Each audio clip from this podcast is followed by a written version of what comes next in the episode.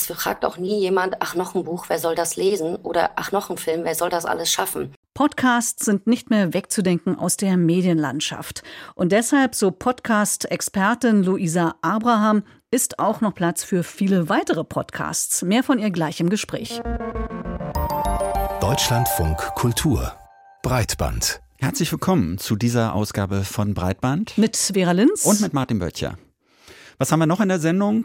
Wer etwas über Adblocker erfahren möchte, der ist richtig bei uns. Und dann sprechen wir über ICANN, einer Organisation, die kaum jemand kennt, zu Unrecht, denn ICANN ist enorm bedeutend für das Funktionieren des Internets. Wir zeigen, mit welchen Herausforderungen die Organisation zu kämpfen hat in einer Welt, die zunehmend unfreier wird. Große Themen also, schön, dass Sie dabei sind. Und 20 Jahre ist es jetzt her, dass es mit dem Podcasten losging. Am Anfang ganz langsam. Ein paar Pioniere fingen an, Audiofiles zu produzieren, ins Netz zu stellen, damit sich andere das anhören oder auch herunterladen können. Ja, und hinter der Bezeichnung Podcast kann sich vieles verbergen.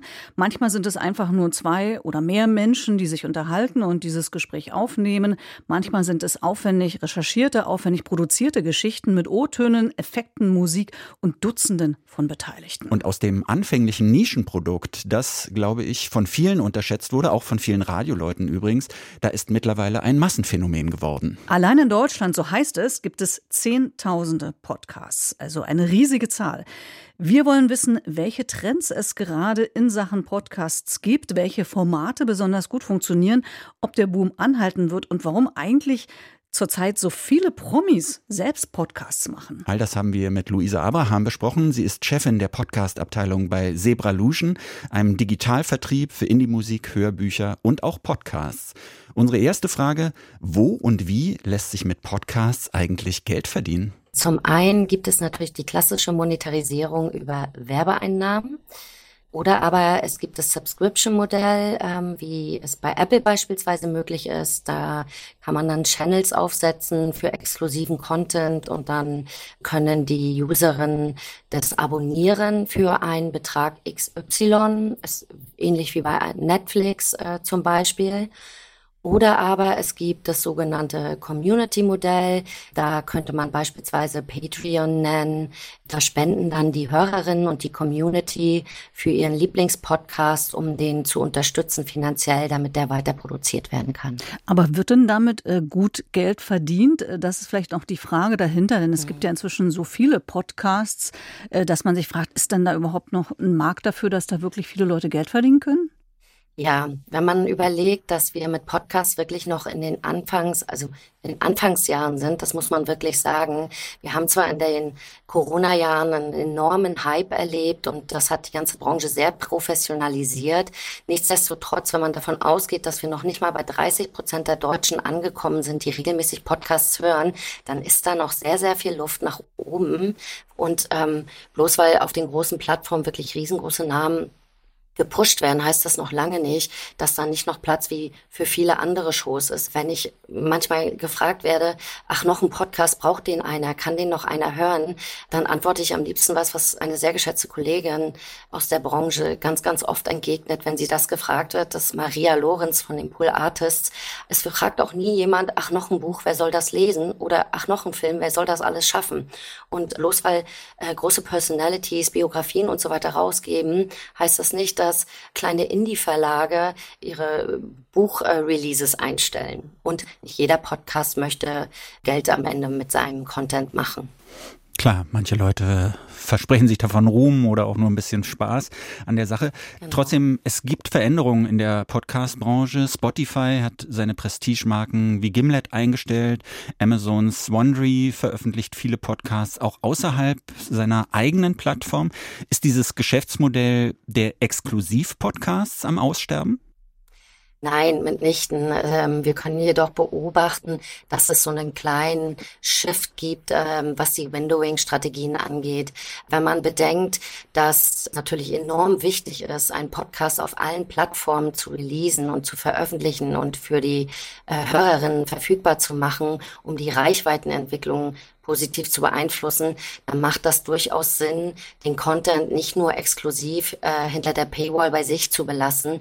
Und die Wondery-Strategie beziehungsweise Amazon-Strategie hat ja vielmehr den Hintergrund, dass man dann den Exklusiv-Content bei Amazon exklusiv ohne Werbung zum Beispiel hören kann und auf allen anderen Plattformen unter Umständen Werbung impliziert sein kann. Es gibt ja noch eine andere Art äh, von Veränderungen. Äh, Firmen wie Gimlet standen ja für Hochglanzproduktionen, ähnlich wie es in Deutschland auch Formate wie Cui Bono versuchen. Hier wird moderiert, Töne werden eingespielt, Reportagen äh, werden bezahlt. Das ist natürlich teurer, als wenn einfach zwei Menschen vor dem Mikrofon sitzen. Und das ist die zweite Änderung. Gleichzeitig sehen wir immer mehr Promis, die genau das machen, einfach miteinander reden. Wie wichtig sind denn diese Formate, in denen es um die Persönlichkeiten und gar nicht so sehr um die Inhalte geht? Ja, am Ende bestimmen äh, das die Userinnen, die Hörerinnen. Das muss man ganz klar sagen. Wir beobachten natürlich eine gewisse Sättigung, was so Personality-Formate angeht. Nichtsdestotrotz gibt es natürlich Player im Markt und Plattformen, die sich davon weitere Hörerinnen versprechen. Bei RTL ist es zu beobachten, dass die darauf setzen, auf diese Art Content, was vor dem Blick auf die Zielgruppe, die die avisieren, natürlich durchaus Sinn macht. Bei Podimo äh, beobachten wir das auch. Es kommt also immer darauf an, wo eine Plattform letztendlich hin will und wer die Zielgruppe ist. Äh, nichtsdestotrotz werden sehr, sehr viele aufwendige Formate gerade produziert und das auch weiterhin äh, qualitativ haben wir wirklich äh, ganz, ganz viel geschafft in den vergangenen Jahren und Produktionen wie zum Beispiel Hitze oder Koibono 2 auch, äh, das sind ja auch nur zwei Auszüge, haben wir wirklich sehr, sehr hochwertig recherchierte und produzierte Formate äh, am Markt und wir beobachten auch, dass der Trend weiter in diese Richtung geht, weil wir wirklich ähm, durch die Professionalisierung jetzt an einem Punkt sind, wo die Qualität ganz entscheidend ist. Und zwar nicht nur die Soundqualität, sondern auch die Qualität des Contents. Mhm. Könnte man trotzdem sagen, die Promi-Podcaster, die haben sich so ins gemachte Nest gesetzt und verdrängen nach und nach die unabhängigen Podcaster, also auch die, die vielleicht das Podcast-Format in Deutschland erst populär gemacht haben? Das werde ich oft gefragt, witzigerweise. Aber nein, die Angst kann ich äh, allen Indie-Podcastern nehmen. Gerade wir haben ein sehr, sehr starkes Indie-Netzwerk und das ist das Herz von Podcasting. Und ich sag mal, 95 Prozent der Podcasts, die es da draußen gibt, wir haben in Deutschland 80.000 Inhalte circa, und das ist eine Zahl, die ist jetzt auch schon wieder ein Jahr alt, verdienen eben kein Geld damit oder sind nicht diese Highflyer, Promi-Formate. Äh, nichtsdestotrotz senden die unentwegt weiter. Podcast ist äh, kein Sprint, sondern ein Marathon. Und wenn man sowas anfängt, dann macht man das unter, unter anderem wirklich Jahre, weil man dafür brennt. Das heißt, äh, die Indie-Szene ist bei weitem viel, viel größer als das, was einem suggeriert wird, wenn man jetzt in die Charts der Plattform schaut. Aber ist es nicht trotzdem so, dass dieses große Problem da im Raum steht, der Sichtbarkeit und diese Promis, die von anderen Plattformen bekannt sind, die nehmen einfach so viel oder die kommen schon mit so viel da an und, und schöpfen das alles ab, während jemand, der vielleicht aus dem Nichts anfängt und dann auch einen Podcast macht, vielleicht nie diese Chance bekommt, irgendwie gehört, gesehen zu werden im größeren Stil. Die Sichtbarkeit ist durchaus eine Herausforderung. Nichtsdestotrotz ähm, halte ich nicht so viel davon, so äh, große Personality-Shows jetzt zu bashen, denn am Ende tun die sehr, sehr viel auch für das Medium Podcast, indem sie es einfach publik machen und äh, dem Medium dazu verhelfen, sich als Massenmedium neben äh, dem guten alten Radio oder TV äh, zu etablieren. Und das hilft am Ende allen Teilnehmern äh, und Teilnehmerinnen in dieser Branche. Und was die Sichtbarkeit Sichtbarkeit angeht, ist es schon lange nicht mehr so, dass man einen Podcast startet und erwartet, dass einem die Hörerinnen in den Schoß fallen. Auch Wondery musste für eine Kurt Krömer Show halb Berlin plakatieren. Ähm, das war das erste Mal, dass ich eine Plakatkampagne gesehen habe. Zum Beispiel, das ist ganz interessant, wie dann andere Medien zur Bewerbung vom Podcast mittlerweile herangezogen werden. Es gibt TV-Werbung für Podcasts. All das hatten wir vor Jahren noch nicht und das sind deutliche Zeichen, dass wir langsam in der Mitte der Gesellschaft ankommen und man muss wirklich viel tun, seine Community aufbauen. Am schönsten ist natürlich, wenn man eine Community hat und aus dieser heraus dann einen Podcast startet, weil dann hat man schon jemanden, der potenziell an dem Content interessiert sein könnte. Wenn man das andersrum angeht, dann äh, muss man natürlich die ganze Klaviatur des ähm, Social Media Marketings mitspielen. Um das nochmal ganz klar zu sagen, Wachstum in Sachen Podcast ist noch nicht am Ende, ne? Also wir Nein, stehen mitnichten. mehr am Anfang, mitnichten. ja? Wir stehen mehr am Anfang. Ähm, was ich sehr schade finde, ist, es gab meiner Meinung nach Anfang des Jahres viele Pressemeldungen. Da hieß es, äh, der Hype ist vorbei, Podcasting ähm, verliert an, in, ähm, an Interesse und die Reichweiten gehen zurück. Was man dort aber ausgespart ist, dass die Corona-Jahre wirklich ein ganz, ganz anderes Mediennutzungsverhalten bei uns allen irgendwie verursacht haben. Das heißt, 2019 ist eigentlich das letzte normale Jahr in Anführungsstrichen gewesen gewesen.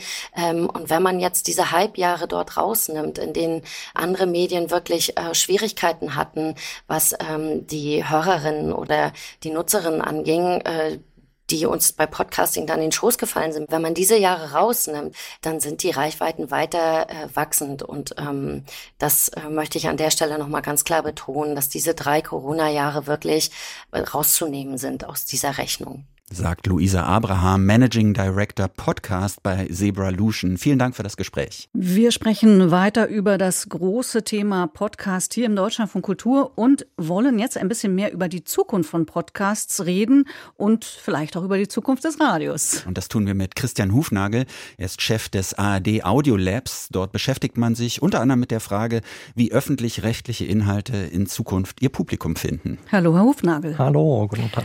Was denken Sie, welche Rolle spielen Podcasts für die öffentlich-rechtlichen jetzt und welche Rolle spielen sie in der Zukunft?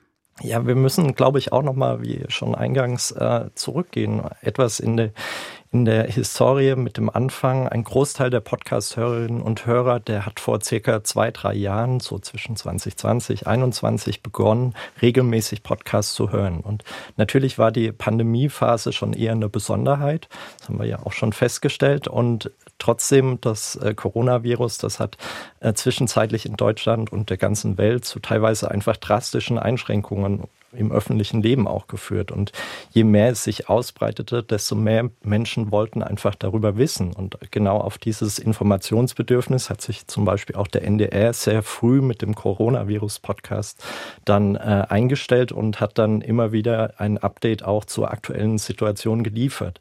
Das war eines der erfolgreichsten Podcasts, auch bei uns in der ARD Audiothek, wurde aber dann eben auch intensiv über Trittplattformen genutzt, einfach weil es ein gesamtgesellschaftliches Interesse war. Und ähm, die weit mehr als 100 Folgen, die wurden dann äh, tatsächlich seit dem Start auch in ja, 146 Millionen Mal sogar abgerufen. Die Zahlen sind von Anfang 23. Und das hat natürlich dafür gesorgt, dass Podcasts bekannter wurden und halfen, dem Markt am Ende auch äh, größer zu werden. Und Aber was bedeutet das für die mhm. Zukunft?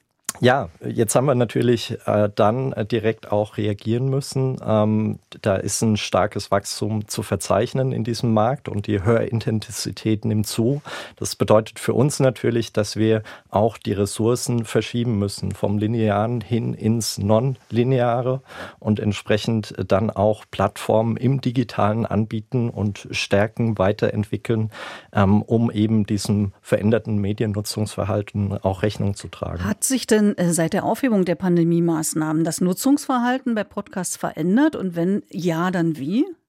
Ja, also mit dem Ende der Maßnahmen, da stagnierte die Podcast-Nutzung schon so 2022 tatsächlich ein wenig. Auch laut der ARD-ZDF-Studie äh, Massenkommunikation Trends, da wird der Rückgang darauf zurückgeführt, dass die Menschen einfach wieder mehr Zeit haben, auch außer Haus zu verbringen, also etwa für Arbeit, für Schule oder Studium. Und eben gerade die nutzungsstarken Zielgruppen, also zum Beispiel die der 14- bis 29-Jährigen, die haben einfach weniger Freizeit für die Mediennutzung generell. Und das hat dann zur Folge, dass äh, das starke Wachstum einfach vorerst nicht weiterging und eventuell auch nicht im Werbemarkt. Hm, Sie beschäftigen sich mit der Zukunft und der Frage, wie die ARD dann ihre Inhalte verbreiten könnte. Wenn man mal so Stichworte nimmt wie Smart Speaker, Streaming-Plattformen und auch Investitionen durch den öffentlich-rechtlichen Rundfunk, wird sich in den nächsten Jahren verändern, wie wir Podcast hören? Ja, also viele von uns nutzen ja schon jetzt alle möglichen Audioformate und Formen jeden Tag. Also on demand, linear, im Radio, online, der Podcast nebenbei, klar, Smart Speaker auch ein Riesenfeld und äh, schnell mal über Bluetooth telefonieren oder was googeln. Die Prognosen sind immer sehr schwierig und wenn man auch unsere Medienforscher fragt, das ist natürlich der, der Blick in die Glaskugel ist, äh, was die Zukunft betrifft, immer sehr, sehr schwierig, weil es viele Unwägbarkeiten gibt. Aber trotzdem fragen wir uns einfach ständig neu, wo, wie geht das weiter, wo führt der Weg hin, was nutzen wir und wie und ähm, vor allem, was gefällt unseren Usern. Und ähm, wir müssen eben äh, diesem ja, Generationeneffekt auch Rechnung tragen. Wir müssen äh, uns eben auch die, die Generationen anschauen, was sich da verschiebt. Die sogenannten Boomer zum Beispiel, die in das ältere Segment der über 50-Jährigen übergehen. Wenn dann die Verrentung eintritt, äh, wird die Nutzung auch nochmal stark zunehmen. Aber natürlich auch die Jüngeren. Also die, der zeitsouveräne Nutzungsanteil in der Audionutzungsdauer, der hat eben zuletzt bei den unter 30-Jährigen dynamisch auch zugenommen. Und äh, genau da entfällt auch der Großteil der Audio- und Nutzungszahl dann auf die nonlineare zeitsouveräne Audionutzung. Und mhm. wir müssen überlegen, wie wir eben die Plattform auch für diese Zielgruppen äh, zielgerichtet dann auch bespielen mhm. und äh, richtig adressieren auch. Es ist ja noch gar nicht so lange her. Da hatte man sich viel versprochen von algorithmischen Playlists, die einem nicht nur die eigene Lieblingsmusik präsentieren, sondern auch als eine Art personalisiertes Radioprogramm Inhalte, die einen interessieren könnten, präsentieren. Auch der öffentlich-rechtliche Rundfunk hat darauf gesetzt, in der Hoffnung, dass die äh, im Verhältnis Verhältnis zu klassischen Podcasts kürzeren Radiobeiträge auch digital eine größere Reichweite einhalten. Warum ist das bisher nicht aufgegangen? Was funktioniert daran nicht? Ja, ich denke, dass es am Ende bei diesen ganzen Veränderungen auch auf die Art und vor allem den Umfang äh, und diese Schrittigkeit bei dieser Umsetzung eben auch ankommt. Also immer wieder ist es wichtig, äh, die Hörerinnen und Hörer mitzunehmen auf diese Veränderung und auf die neuen Möglichkeiten, die einfach das Digitale bietet. Trotz aller Dynamisierung und der Innovationsprozesse müssen wir da einfach sehr behutsam auch vorgehen und wir gehen schon äh, davon aus, dass manche Funktionalitäten, die jetzt dann angeboten werden über die Plattform, sich einfach erst mit der Zeit etablieren werden. Viele wissen auch noch gar nicht von diesen Individualisierungsmöglichkeiten von Playlists, sind überfordert vielleicht manchmal auch und auch da stehen wir noch ganz am Anfang und die Nutzerinnen und Nutzer müssen sich einfach an diese erweiterten Funktionalitäten erst gewöhnen, dass man mal nach links, nach rechts abbiegen kann und äh, auch dann diese neuen Freiheiten und Personalisierungsmöglichkeiten auch innerhalb der Apps eben erkunden kann finde das trotzdem ganz spannend, weil bei den Streamingdiensten selbst funktioniert es ja irgendwie auf eine gewisse Art und Weise. Aber was würden Sie denn sagen? In welchem Verhältnis steht eigentlich das lineare Radio zum Podcast? Also wie wird was gehört? Denn manchmal hat man ja schon das Gefühl, dass das lineare Radio immer mehr zum Stiefkind wird. Ich glaube, Radio ist ein ganz tolles Medium. Es bietet jede Menge Musik. Es bietet ein qualifiziertes Wortprogramm mit ganz gutem Journalismus und sehr viel Spaß. Und das wird auch in Zukunft gefragt sein. Ich glaube schon, dass die Gesellschaft jetzt auch Gefahr gelaufen ist, dass die Jugendlichen, die, die unter 30-Jährigen sich schon von diesem Medium eher abwenden. Denn sie wollen dann ausweichen in Richtung der Musikstreaming-Dienste, in Richtung äh, YouTube auch, äh, die uns einfach auch sehr, sehr viel Hörzahl Zeit am Ende genommen haben und ähm, eben auch den ganzen weiteren Möglichkeiten, die das Netz so bietet. Aber ja, da muss man sich immer fragen, welchen Platz kann das Radio in diesem Internet einnehmen und ja, wie können wir auch jetzt wo es ein Daily Drive, Podcast Originals, Social Audio Dienste und so weiter gibt, da eben auch eine gute Brücke schlagen zwischen einerseits dem linearen Radio, eine Radio Experience nennen wir das, die wir verstärkt anbieten wollen im Netz und dann eben auch äh, der traditionell oder der, der klassischen Podcast-Nutzung, die angeboten wird. Und das eben auf einer guten Plattform oder in einem Ökosystem, das über mehrere Geräte hinweg funktioniert. Genau, das ist nämlich eine spannende Frage. Es gibt ja schon äh, sehr viel Expertise im Audiobereich, aber offensichtlich auch noch viele offene Fragen, weil lineares Programm funktioniert ja anders als Podcasts. Und die Frage ist tatsächlich, wie könnte ein digitales Audioangebot aussehen, das sich beiden annähert, damit es sozusagen auf einem Ausspielweg funktioniert, dass man das lineare Programm digital verwertbarer machen kann, aber eben auch äh, Podcasts damit einbindet. Absolut. Und das ist die, die Kernaufgabe, der wir uns äh, eben stellen müssen. Und äh, ich glaube auch, es geht am Ende nur gemeinsam, diese Fragen zu beantworten. Also wirklich nochmal sich anzuschauen, was sind die Anforderungen, Bedarfe, Wünsche unserer Hörerinnen und Hörer aber dann eben auch übersetzt einfach in kluge Konzepte, in Möglichkeiten. Ich glaube auch, es geht nur äh, ja, indem wir die, den Großteil der User auch mitnehmen in diese digitalen Welten, dass sie äh, zu Fans werden und ähm, dann eben auch ein, eine Reibungslosigkeit da angeboten bekommen. Und äh, die, die Hauptaufgabe ist es aber tatsächlich, die Radio-Experience plus äh, die Podcasts und alles, was dazwischen liegt, zwischen diesen Welten, in so einem Angebot dann auch gut abzubilden. Ganz kurz zum Schluss nochmal gefragt, aber haben wir denn die Zeit, das alles in Ruhe so zu machen? Weil mir kommt es so vor, als, als würde die Zeit wegrasen, weil die Hörer dann weg sind. Ja, also ich glaube, wir, wir dürfen nicht uns auf ein einziges äh, Zukunftsszenario, eine Plattform da versteifen, sondern müssen auch flexibel und anfassungsfähig immer äh, bleiben. Äh, für uns ist aber ganz wichtig auch, dass wir einfach schnell auch mitentwickeln können und ähm, das geht eben nur zusammen und äh, wir, wir stellen uns immer wieder erneut äh, diesen Aufgaben, um dann eben auch so eine Überführung äh, hin ins Digitale gut abzubilden. Christian Hufnagel, Head of ARD Audio Lab hier im Breitbandgespräch im Deutschlandfunk Kultur. Vielen herzlichen Dank. Wir reden noch mal kurz über Podcasts. Vera, da fiel eine Zahl. 80.000 Podcasts gibt es, mhm. glaube ich, in Deutschland. Warum gibt es von dir eigentlich keinen? Ja, das ist eine gute Frage. Ja. Also, ähm, es ist so, ich glaube, Podcast ist für viele ein Hobby. Und ich habe andere Hobbys und habe mich irgendwann mal entschlossen, mein Beruf ist mein Beruf, den ich äh, aus großer Leidenschaft ähm, mhm. auch ähm, für Geld betreibe und ähm, darum möchte ich ungern podcasten. Ich habe andere Hobbys. Das ist bis hierher mein Entschluss. Wenn mich jetzt vielleicht jemand fragen würde, willst du mit mir darüber oder darüber reden, würde ich es vielleicht machen, aber ist bisher noch nicht passiert. Ich weiß aber, bei dir ist es anders, Martin.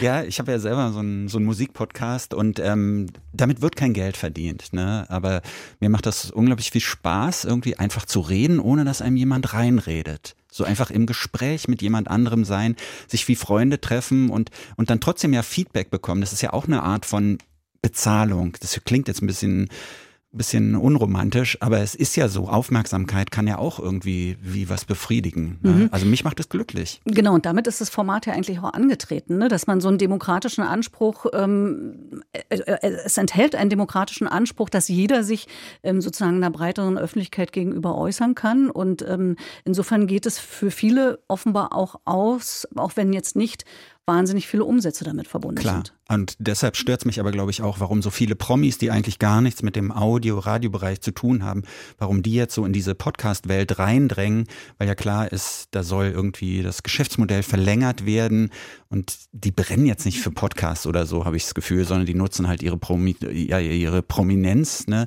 um, um vielleicht sich noch mehr die Taschen voll zu machen. Ja, ja um einen neuen Verwertungskanal vielleicht ja. noch zu finden.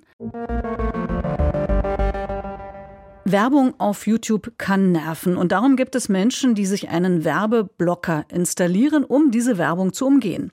Dieser Blocker sorgt dafür, dass Werbeclips nicht mehr abgespielt werden.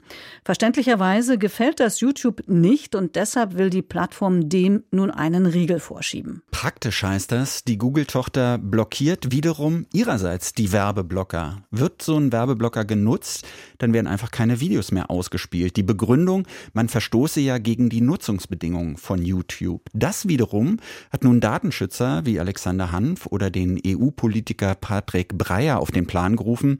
Diese haben eine Beschwerde gegen das Vorgehen von YouTube eingereicht. Denn beide meinen, dass Google mit seinem Vorgehen EU-Recht verletzt. Wir haben mit unserem Kollegen Maximilian Latz darüber gesprochen und ihn gefragt, inwiefern hier denn EU-Recht gebrochen wird. Also das liegt an der Art und Weise, wie nach so einem Werbeblocker geprüft wird. Werbeblocker blockieren Werbung mit vielen verschiedenen Tools, also beispielsweise werden bestimmte Bereiche einer Website einfach nicht geladen oder Anfragen von Werbeservern eben blockiert. Der Server erkennt das dann und zeigt ein Pop-up an mit der Bitte, die Werbung zu erlauben. Das hört sich ja erstmal weniger problematisch an und war ja auch eigentlich bis zuletzt kein Problem. Aber YouTube, wenn ich das richtig verstehe, hat da jetzt eine andere Herangehensweise? Ja, genau. Und zwar führt die Website, also YouTube, im Browser der Benutzer ein Skript aus. Eine Art kleines Programm und das halt ohne zu fragen. Und dieses Programm scannt dann den Computer, ob ein Werbeblocker installiert ist. Und laut Patrick Breyer, EU-Abgeordneter der Piratenpartei, sei das illegal. Es gibt eine europäische Richtlinie zum Datenschutz in der europäischen Kommunikation und die besagt, dass auf das Endgerät des Nutzers eben auch nur mit seiner Einwilligung zugegriffen werden darf, außer wenn es unbedingt für die Bereitstellung eines Dienstes erforderlich ist. Und das ist hier sicherlich nicht der Fall. Und außerdem sagt er, dass man ein Recht darauf habe, vorher über den Zugriff informiert zu werden und diesen dann eben zu erlauben oder zu blockieren. Aber könnte Google nicht damit argumentieren, dass Werbeblocker nicht nötig sind, dass man sich auch ohne sie frei im Internet bewegen kann? Also grundsätzlich geht das nicht. Online-Werbung ist halt eben nicht nur Werbung, sondern kann auch schadhaft sein, wenn beispielsweise Schadsoftware über die verteilt wird oder das Verhalten der Nutzer verfolgt. Auch das Bundesamt für Sicherheit in der Informationstechnik rät dann dazu, Werbeblocker zu benutzen. Das heißt, es geht also um den Schutz vor Schadsoftware. Ja, aber nicht nur das, denn durch das Verfolgen von Online-Bewegungen können auch sehr genaue Verhaltens- oder Interessensprofile erstellt werden. Und das prangert auch Patrick Breyer an. Wenn man regelmäßiger YouTube-Nutzer ist und äh, keine Cookies löscht oder immer wieder sich mit demselben Account anmeldet, hat YouTube ein Persönlichkeitsprofil, mit dem es uns eigentlich besser kennt als unsere nächsten Freunde und Verwandten, mit dem man sehr gut auf unsere privaten Probleme, Vorlieben, Schwächen rückschließen kann. Und das ist natürlich hervorragend geeignet, um uns genau die Werbung anzuzeigen, die uns dann zum Kauf verführen kann oder auch zur Wahl äh, bestimmter Parteien. Diese Überwachungswerbung ist halt höchst umstritten und für Minderjährige auch schon lange verboten. Und deshalb sind Werbeblocker auch oft ein Dorn im Auge der Plattform, die natürlich sehr an den Werbeeinnahmen interessiert sind. Und deshalb gehen die dann auch gegen diese Werbeblocker vor. Aber laut Breyer mit unlauteren Methoden. Es sind ja schon mehrere Beschwerden gegen das Vorgehen von YouTube eingereicht worden. Wenn diese Praxis wirklich illegal ist, was passiert dann? Könnte YouTube europaweit blockiert werden? Ich nehme das mal direkt vorweg. Also eine europaweite Blockierung von YouTube ist eher unwahrscheinlich, auch weil Europa ein riesiger Markt ist und das nicht im Interesse von Google liegt. Wenn also die irische Datenschutzbehörde eine Verletzung feststellt und Gegenklagen von YouTube erfolglos bleiben, kommt es zu einer Anhörung. Danach wird eine freiwillige Lösung angeboten und wenn YouTube die ablehnt, kommt es zu einer gesetzlichen Regulierung. Warum geht es eigentlich um die irische Datenschutzbehörde? Es ist doch insgesamt ein europäisches Anliegen. Ja, ist es, aber im EU-Recht ist die Behörde im Land des jeweiligen Unternehmenssitzes verantwortlich und die meisten Internetunternehmen sitzen halt in Irland. Laut Patrick Breyer liegt das vor allem an zwei Faktoren. In der Vergangenheit war es leider so, dass die teilweise auch zum Jagen getragen werden mussten von ihren europäischen Kollegen, weil alle Internetkonzerne in Irland sitzen und die Datenschutzaufsicht dort äh, überlastet und auch sehr industriefreundlich ist. So ein Verfahren kann schon lange Zeit dauern. Bei der letzten Entscheidung, dass Meta keine Daten in die USA übermitteln darf, musste die irische Datenschutzbehörde auch vom europäischen Gegenstück zum Verbot aufgefordert werden. Mal angenommen, die irische Datenschutzbehörde entscheidet nun, dass hier europäisches Recht verletzt wird und YouTube das auch weitermacht. Dennoch, wird es dann Sanktionen geben gegen YouTube? Ja, und die Sanktionen fallen oft auch sehr hoch aus. Also zum Beispiel Meta. Das Unternehmen musste im diesjährigen Mai 1,2 Milliarden Euro Strafe zahlen. Auch wegen solchen Vorfällen werden Werbeblocker und Anonymität im Netz empfohlen. Dass das Internet so funktioniert, wie es funktioniert, nämlich dass Webseiten registriert und besucht werden können, das hat viel zu tun mit der Arbeit von ICANN, der Internet Corporation for Assigned Names and Numbers. Das hört sich an wie der erfundene Name für einen, sage ich mal, eine Netflix-Serie. Aber diese internationale Non-Profit-Organisation, die ist sehr wichtig. Sie arbeitet seit 25 Jahren daran, das Internet am Laufen zu halten. Vor kurzem gab es für deutsche Mitglieder einen ganz besonderen Termin. Die 78. Hauptversammlung fand nämlich in Hamburg statt, zum ersten Mal seit 20 Jahren. Das mediale Interesse an diesem Ereignis war war allerdings nicht sehr groß. Selbst in Fachmedien war die Konferenz der ICANN kein großes Thema. Und das, obwohl einige ICANN-Mitglieder sagen, in einer so kritischen, so herausfordernden Situation befanden sich die ICANN und damit auch die Zukunft des Internets, wie wir es kennen, noch nie. Unser Autor Dennis Kogel hat im Nachgang zur Konferenz bei ICANN-Mitgliedern nachgefragt. Wie gut steht es denn nun eigentlich um das Internet? Direkt als die Hauptversammlung der Verwalter des Internets eröffnet wird, fällt ein Satz von ICANN-Europachef Chris Mondi, der mir im Gedächtnis bleibt. Your work is what keeps the internet global. Es ist eure Arbeit, die dafür sorgt, dass das Internet weltweit wächst und dass es interoperabel bleibt, also für möglichst viele Menschen möglichst gleich funktioniert. Und das ist etwas, was aktuell immer schwerer zu glauben ist. Autoritäre Staaten wie Russland und China schränken ein, was ihre Bürgerinnen und Bürger sehen können. In Kriegen wie im Gazastreifen oder in Äthiopien wird der Zugang zum Internet mit sogenannten Shutdowns immer wieder blockiert.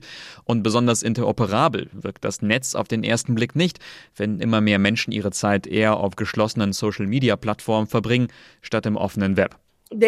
Es geht vor allem um die technische Ebene des Internets. Sagt die Rechtsexpertin Bruna Santos, die seit sieben Jahren aktiv ist bei ICANN. Aus der Sicht von ICANN lässt sich das Netz grob in zwei Hälften teilen. Da ist die technische Ebene.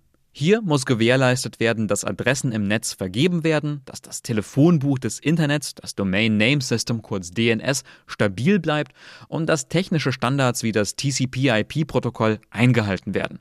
Und darum kümmert sich ICANN. Du kannst ein Datenpaket von einem Ort zu einem anderen verschicken. Das funktioniert.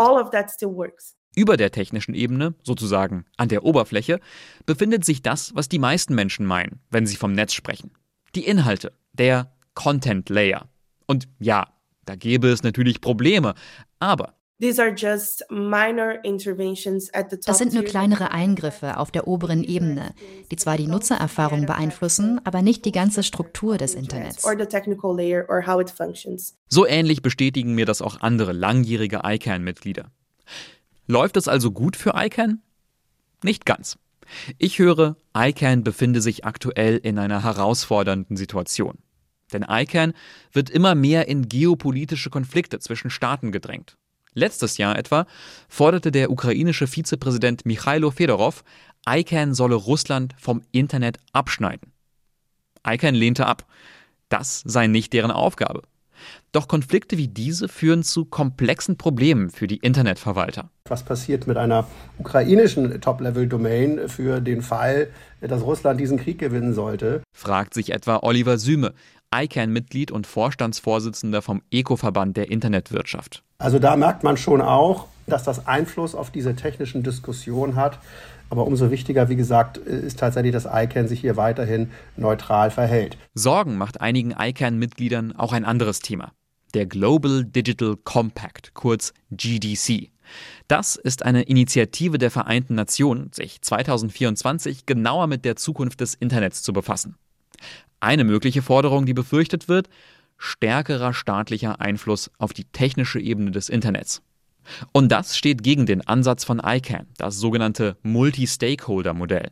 Eine komplexe Organisationsform, in der Vertreter von Politik, Technik, Wirtschaft, Forschung und Zivilgesellschaft gemeinsam und gleichberechtigt in Gremien über das Netz beraten. Und darum, sagt Oliver Süme, müsse ICANN den äh, GDC nicht nur einem, zu einem Format werden lassen, in dem Regierungen entscheiden, sondern im Sinne des Grundprinzips der Internet Governance auch dafür sorgen, dass die Multi-Stakeholder-Community in diesen Entscheidungsprozess mit einbezogen werden. Das ist die große Herausforderung, vor der wir äh, insbesondere in 2024 stehen. In welche Richtung wird das gehen? Ähm, und was bedeutet das auch für die Organisationsform der globalen Internet-Governance? Befindet sich ICANN also an einem kritischen Punkt seiner Geschichte? Seit seiner Gründung ist ICANN immer an einem kritischen Punkt gewesen. Erzählt mir Wolfgang Kleinwächter am Telefon. Der emeritierte Professor für Kommunikationspolitik war von Beginn an Teil von ICANN. Da haben viele schon gesagt, ICANN in fünf Jahren ist die tot, das, das funktioniert nicht. So, jetzt haben wir 25 Jahre ICANN und ich bin mir sicher, dass die nächsten kritischen Punkte wird ICANN auch überleben. Es gab in meinen Gesprächen mit den ICANN-Mitgliedern aber eine Sache, die allen, selbst Wolfgang Kleinwächter, Sorgen gemacht hat. Nicht die Vereinten Nationen und auch nicht Kriege, sondern Gleichgültigkeit.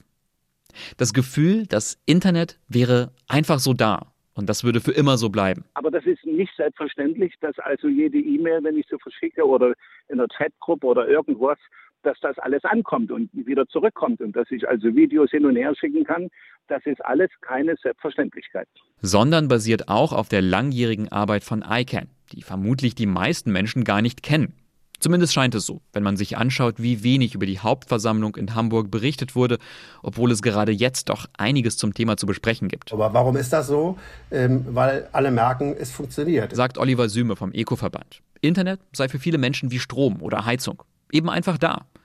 Doch wenn die letzten Jahre eines gezeigt haben, dann das. Es kann sich ändern. Und darum ist vielleicht die größte Herausforderung der ICANN, die Welt wissen zu lassen, dass es sie gibt dass das, was sie tut, Wert hat und dass die bestehende Funktionsfähigkeit des Internets auf der Arbeit von freiwilligen Aktivistinnen und Aktivisten aufbaut. Genau, also das, man muss schon aufpassen, ähm, dass man die ganze Veranstaltung nicht sich selbst überlässt. Und das funktioniert nur durch Partizipation, durch ähm, Engagement, durch sich einbringen. Denn ohne könnte ein Internet der Zukunft nicht global und interoperabel bleiben, sondern sehr, sehr anders werden. Dennis Kogel über die Herausforderungen der ICANN, der Organisation, die quasi im Maschinenraum des Internets sitzt. Und damit sind wir schon wieder am Ende angelangt von Breitband. Ein Dank noch an unsere Redaktion. Hagen Terschüren hatte die. Ja, und, und wir sind Vera Linz und Martin Böttcher. Und wir sagen Tschüss. Tschüss.